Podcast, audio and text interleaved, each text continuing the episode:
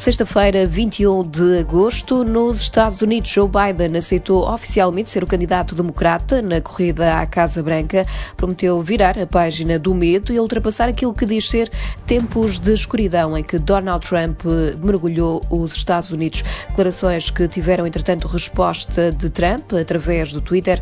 O presidente norte-americano diz que as promessas de Biden não passam de palavras.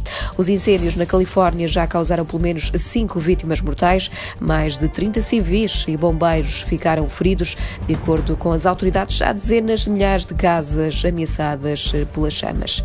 Por cá, o comércio na cidade de Lisboa pode retomar hoje os horários normais de funcionamento. Em causa estão também os centros comerciais. Já os cafés terão que encerrar às nove da noite. Quanto aos estabelecimentos de restauração, continuam a funcionar com as regras em vigor, ou seja, podem admitir clientes até à meia-noite e devem encerrar-se à uma da manhã.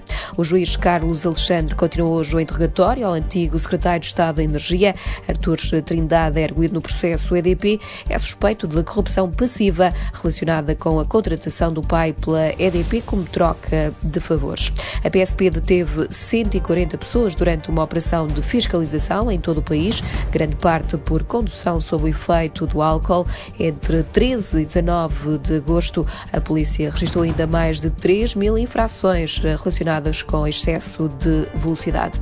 Sevilha e Inter de Milão discutem hoje a final da Liga Europa. De um lado, os espanhóis, comandados pelo antigo técnico do Porto, Juliano Lopetegui. Do outro, a formação italiana, orientada por António Conte.